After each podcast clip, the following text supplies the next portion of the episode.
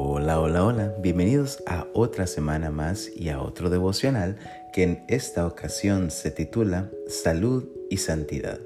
Está basado en Levítico 11, 44 y 45 que dice así. Porque yo soy Jehová vuestro Dios. Vosotros, por tanto, os santificaréis y seréis santos, porque yo soy santo. Así que no contaminéis vuestras personas con ningún animal que se arrastra sobre la tierra, porque yo soy Jehová, que os hago subir de la tierra de Egipto para ser vuestro Dios. Seréis pues santos, porque yo soy santo. A los seres humanos, por naturaleza, no nos gusta que nos digan qué hacer, qué decir y mucho menos qué comer.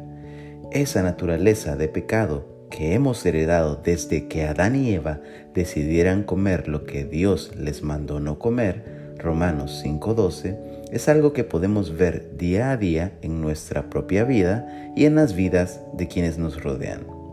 En el capítulo 11 de Levítico, que es donde se encuentran los versículos del devocional de hoy, vemos una serie de restricciones alimenticias que Dios está estableciendo sobre los israelitas para que precisamente se diferencien de las demás naciones que les rodean.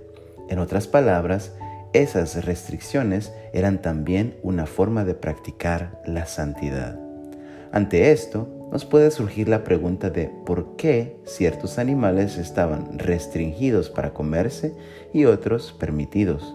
Y ante esta incógnita hay varias teorías pero una de las más lógicas es que dicha dieta tenía el fin añadido de contribuir a la salud de los israelitas, ya que los animales permitidos tenían nutrientes y beneficios sobre la salud de quienes los comían, mientras que los restringidos causaban un impacto negativo sobre el cuerpo del que lo ingería.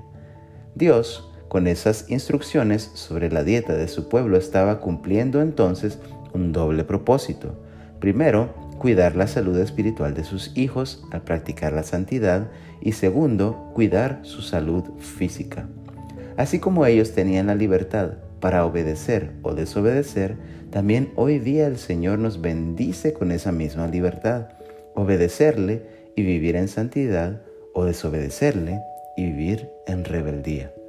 Sea cual sea esa decisión, las consecuencias igualmente tendrán un impacto sobre nuestra salud física y espiritual, y sea cual sea, tendrán un impacto no solo en esta vida, sino por la eternidad.